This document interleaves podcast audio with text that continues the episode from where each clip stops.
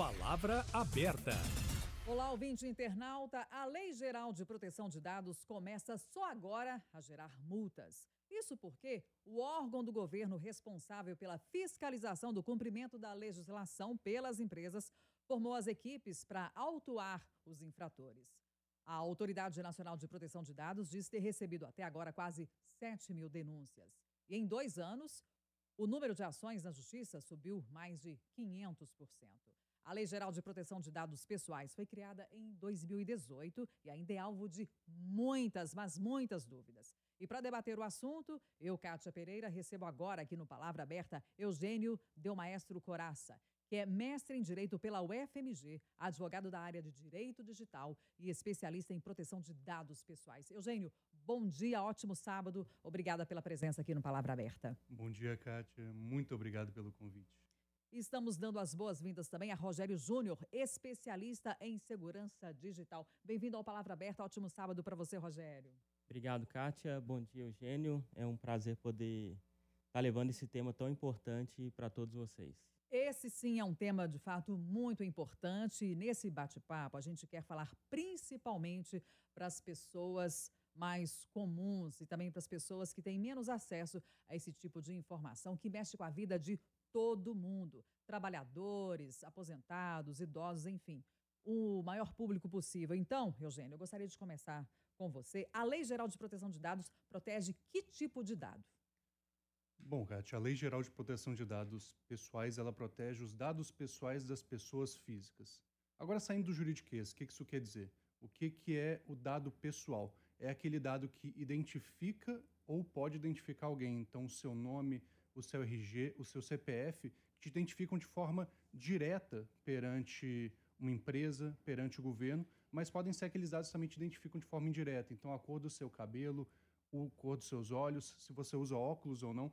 Esses tipos de dados, quando a gente pensa num grande quebra-cabeça, um grande mosaico, cada pequeno elemento pode, no fim das contas, levar a identificar você. Quando tem um cabelo de cor mais escura, quando utiliza óculos, quando você tem uma cor dos olhos X, então, esses são dados pessoais. E por que, que a gente fala de pessoa física? Pessoa física somos pessoas como eu e você, nosso querido Rogério. Então, as pessoas que nos assistem, não as empresas, mas as pessoas físicas. Então, todo mundo, todo cidadão e toda pessoa que hoje está no, no, Brasil, para a gente fazer um, um contexto bem, bem breve do que é um dado pessoal. Como esses dados pessoais, Eugênio, são usados pelas empresas? Perfeito. Hoje, quase todo serviço que a gente utiliza, ele tem algum pé em processamento de dados. Eu vou chamar aqui tratamento de dados. A gente fala muito sobre o que é processamento, o que é tratamento de dados. Então, toda e qualquer empresa hoje ela vai utilizar dados pessoais. Então, você vai ao banco, você usa um aplicativo. O banco pega o seu dado para poder habilitar uma transação para que você possa sacar o seu dinheiro. Você vai numa farmácia, na hora que eles vão te pedir o seu documento para poder fazer uma nota é, e principalmente a receita de um, de um remédio que demanda tarja preta, então eles estão ali utilizando dados para poder vincular aquela compra a você. Você vai ao governo para poder acessar algum benefício no INSS, por exemplo, eles estão utilizando dados.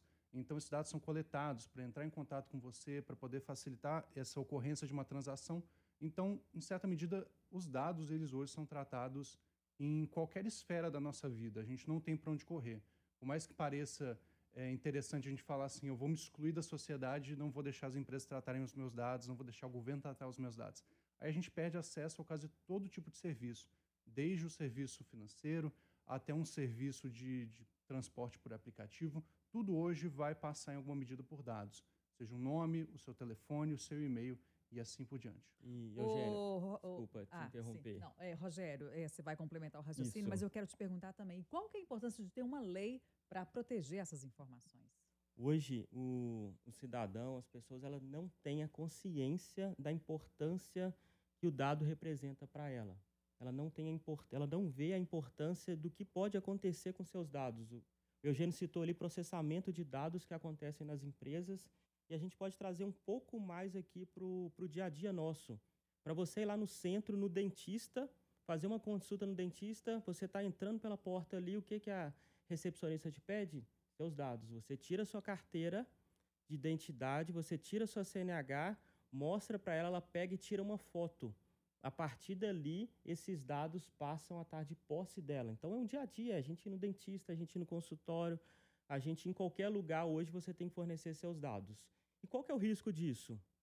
Esses dados, eles podem estar na mão de pessoas de má fé. O mundo mudou, o risco mudou hoje.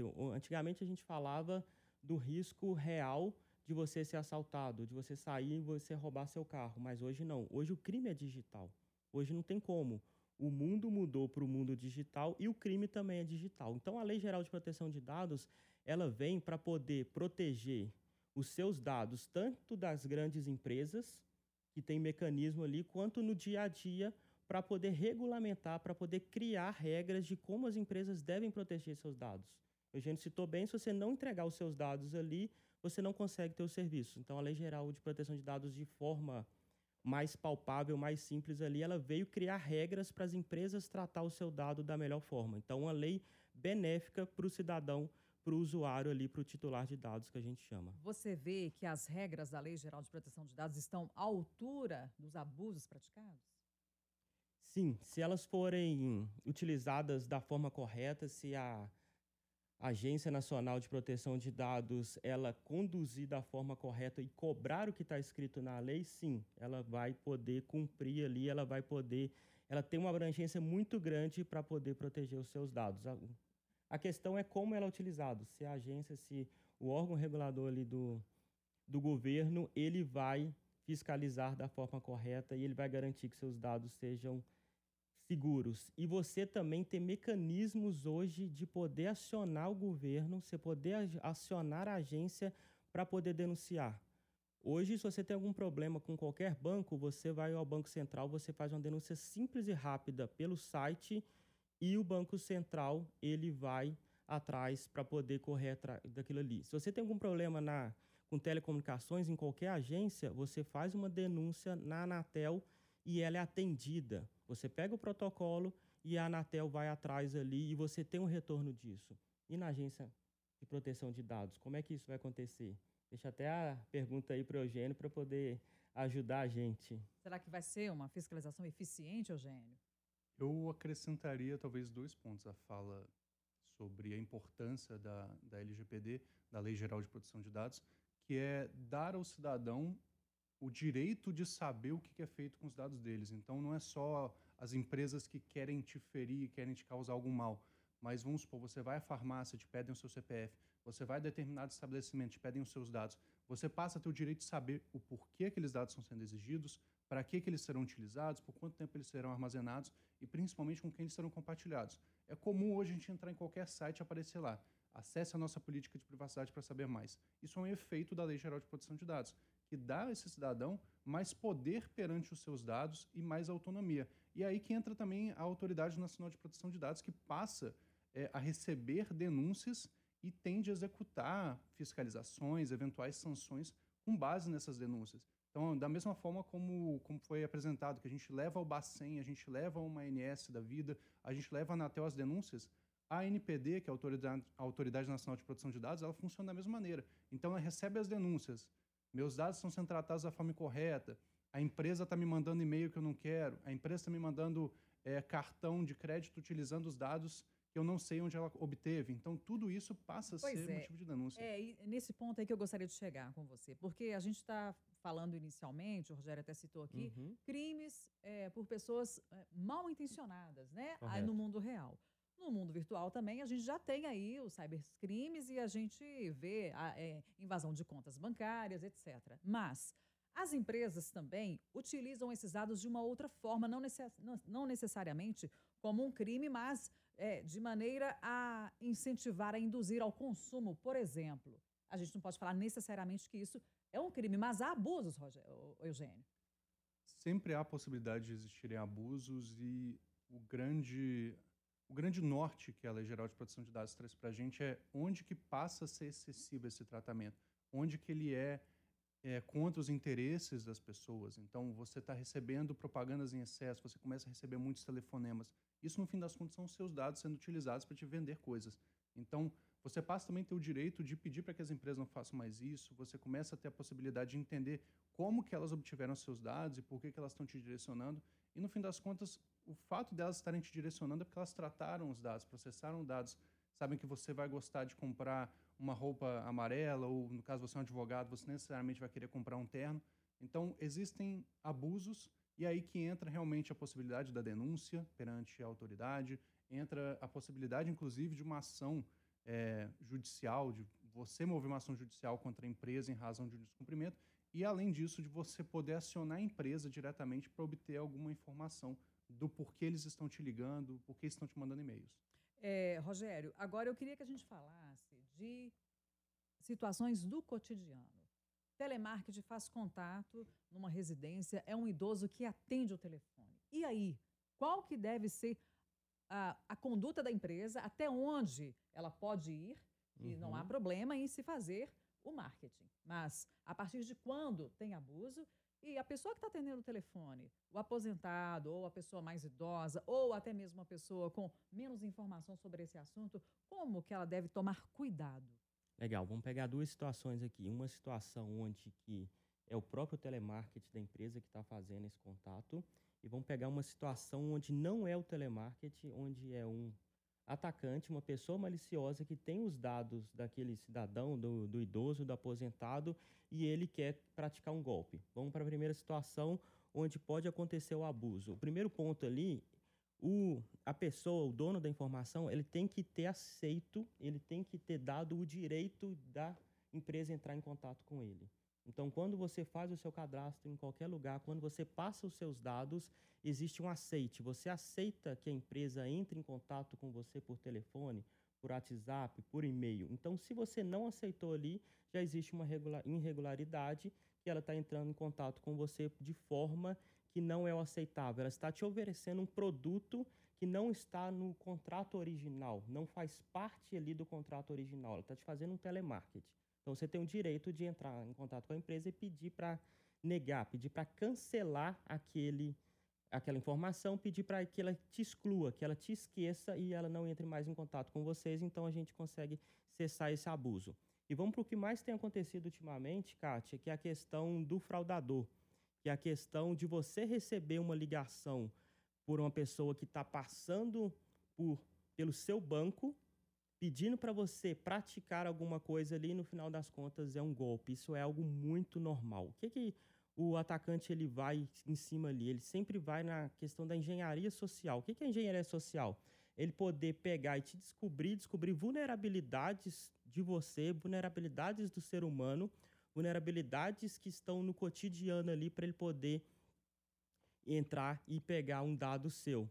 Então, o primeiro passo que ele vai é te passar os dados e você vai confirmar. Uhum. Ele vai pegar e falar assim: seu, me passa o seu nome. Você fala assim: não, você tem meu nome, você é a empresa. Então, você já está induzindo ele ali. Mas normalmente ele tem.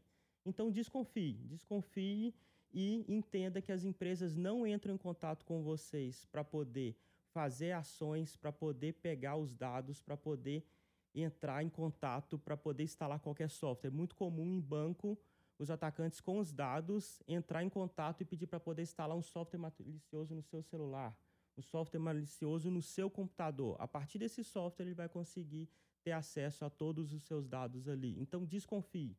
Desconfie sempre, desliga o telefone e você entra em contato com o banco. É diferente de você receber uma ligação de qualquer lugar, quando eu falo banco, é o que normalmente acontece, mas de qualquer lugar, de qualquer instituição. Você entrando em contato é diferente. Você está recebendo uma ligação ativa. Então você tem que fazer o contato, desligue e você faça o contato com seu gerente, com seu banco. Oi, Eugênio, a política de privacidade das empresas é uma política clara ou são aqueles contratos enormes com letras minúsculas e você percorre tudo aquilo assim na tela do celular uhum. ou do computador e lá embaixo você só coloca assim, não, agora não dá para ler isso, clique em concordo porque você está com pressa e precisa concluir aquele cadastro. Eu diria que ela está no meio. Ela não é aquela 100% clara que vai dizer, olha, é, utilizamos seus dados, aquela frase simples para você ler, mas ela também não vai ser aquele super documento de 20, 30, 40 páginas. Com, por que, que eu digo que ela está no meio? Ela vai ter informações ali de quais os dados são coletados, o que, que a empresa vai fazer, com quem que ela compartilha aqueles dados e para quais fins. Então, esses são elementos básicos que tem que estar dentro da política de privacidade. A ideia dessa política é permitir que você, cidadão, entre naquele site, veja o que é feito com seus dados. Então você tem que ser capaz de, lendo aquela política, ter uma noção do que acontece com seus dados, mas você também pode pedir novas informações. Essa política, ela não é como aqueles termos de uso que a gente clica em concorda e aceito, porque ela tem algumas limitações. Nem todos os dados você vai conseguir somente tratar pegando aquele aceite, aquele clique ali. Então, existem dados que eles vão ser tratados porque a empresa tem que emitir uma nota fiscal para você fazer uma compra, você precisa do e-mail da pessoa, do endereço para fazer a entrega de um produto comprado pela internet. E aí a política vai servir para isso, para ela te nortear. Você vai olhar e falar, olha, ela vai coletar o dado X, Y, Z para tais finalidades. Então eu sou capaz de saber o que, que acontece com aqueles meus dados. Rogério, as empresas e as pessoas comuns, o, o brasileiro, uhum. ele dá importância para a Lei Geral de Proteção de Dados? Não, não só importância para a Lei Geral de Proteção de Dados, mas ele não dá importância para os seus dados. Ele não dá importância se acontecer um vazamento de dados. Dá um exemplo assim para a gente. Isso é um problema seríssimo. É, você está no dia a dia e teve uma empresa do ramo de varejo que teve os seus dados vazados, que teve todos os seus dados comprometidos. Você não deixa de comprar lá, mesmo sabendo que aquela empresa teve os seus dados vazados. Você está fazendo um exame no laboratório que já foi alvo de comprometimento, que já teve seus dados vazados, que já teve exames vazados. Você nem pergunta com relação a isso, o que, que aconteceu, nem quando você é cliente. Quando a gente liga para uma empresa que fala assim, por exemplo, agora a gente não pode atender porque o nosso sistema está fora do ar, isso é um sinal de alerta? Pode ser um sinal de alerta com relação a, a um comprometimento do ambiente. A gente tem que saber depois por que, que o sistema estava fora do Sim, ar, por exemplo. É, o que, que você tem que correr atrás é eles são obrigados, se eles forem regulamentados com relação à bolsa de valores, se ele tiver ações na bolsa de valores, essas empresas são obrigadas a declarar isso elas são obrigadas a vir a público e avisar o cliente que teve vazamento de dados. Chega ao ponto dela ter que te ligar pessoalmente e avisar que os seus dados foram comprometidos. A questão é, o cidadão não dá importância para isso, porque ele já acha que o seu dado já está vazado. Ele já acha que os seus dados já estão na internet e ele não liga para isso. E por que, que ele não liga para isso, Kátia? É um ponto muito simples. Porque ele não entende que hoje o crime no mundo virtual ele existe e que as consequências existem. Vamos pegar um exemplo prático aqui, vamos te pegar como exemplo para Cristo aqui e vamos falar no mundo real. Você parou o seu carro num lugar que você não conhece, num lugar mais escuro, num lugar ermo ali. O que, que você faz? Você aperta o botãozinho ali do controle para poder fechar o carro, correto? Vamos até fazer o barulhinho aqui, ó. Pip. O que, que acontece quando você fecha, quando você aperta ali o controle? O carro fecha. Trava. É. Mas você vai e confere as portas para ver se estão é, travadas. Se fechou mesmo, é. Porque você sabe que ali é um lugar perigoso. Você sabe da consequência de você deixar o seu carro aberto. Você vai, você está saindo de casa, você tranca a porta, chega no portão de fora ou no elevador, fala assim: será que eu tranquei a porta mesmo? O que, que você faz? Às vezes até volta para conferir, né? Você volta para conferir. E no mundo virtual, você faz isso? Por que, que você não faz isso? Porque você não entende que crimes existem. E os crimes existem. O que, que as pessoas podem fazer com seus dados? Fazer um cartão de crédito em seu nome. Hoje, é possível você entrar em contato com um banco sem você ir presencialmente no banco e através dos seus dados você consegue fazer um cartão de crédito em seu nome e você vai ser comprometida. Vamos mexer no bolso, não vamos falar nem de privacidade de dados, vamos falar de financeiro, uhum. que mexe com o bolso do brasileiro, que mexe com o seu bolso.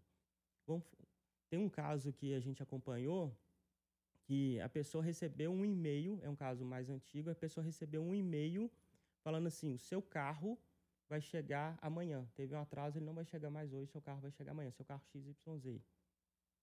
O cara pegou o telefone, foi fazer uma ligação, o telefone dele não funcionava. Ele pegou o telefone da pessoa do lado, foi ligar para a casa dele, para a esposa dele, para o telefone fixo, o telefone não funcionava. No final das contas, resumindo aqui, porque o nosso tempo é longo, eles pegaram todos os dados dessa pessoa, compraram um carro, tinha o contra-cheque dele, tinha todos os dados, compraram um carro. Por sorte, ele recebeu esse e-mail, porque ele já tinha feito uma manutenção no carro dele anterior nessa concessionária. E o atacante, ele ligou para agência de telecomunicações que tinha o telefone dele e pediu para cancelar todos os números. para o golpe ser mais efetivo, para ele não conseguir ligar para ninguém. Nem pedir socorro. Nem pedir socorro. Como é que você cancela um telefone hoje? Você liga para sua empresa de telecomunicações, ela vai pedir seu nome, seu CPF, seu RG e você consegue cancelar um telefone. É um crime praticamente perfeito, né, Eugênio? O crime cibernético. Por quê? Porque seus dados foram vazados. Então existe o crime e a gente tem que começar a entender que os crimes no mundo real, eles também existem no mundo virtual. No momento que você começa a entender isso, você começa a se proteger. Você começa a se preocupar.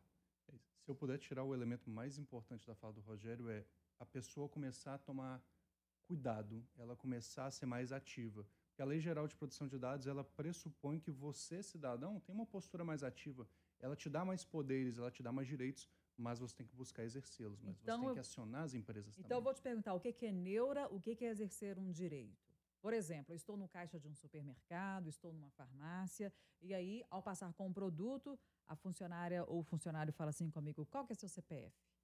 Aí você pergunta, para quê? Para ver se você consegue algum desconto. É isso mesmo? É só isso mesmo?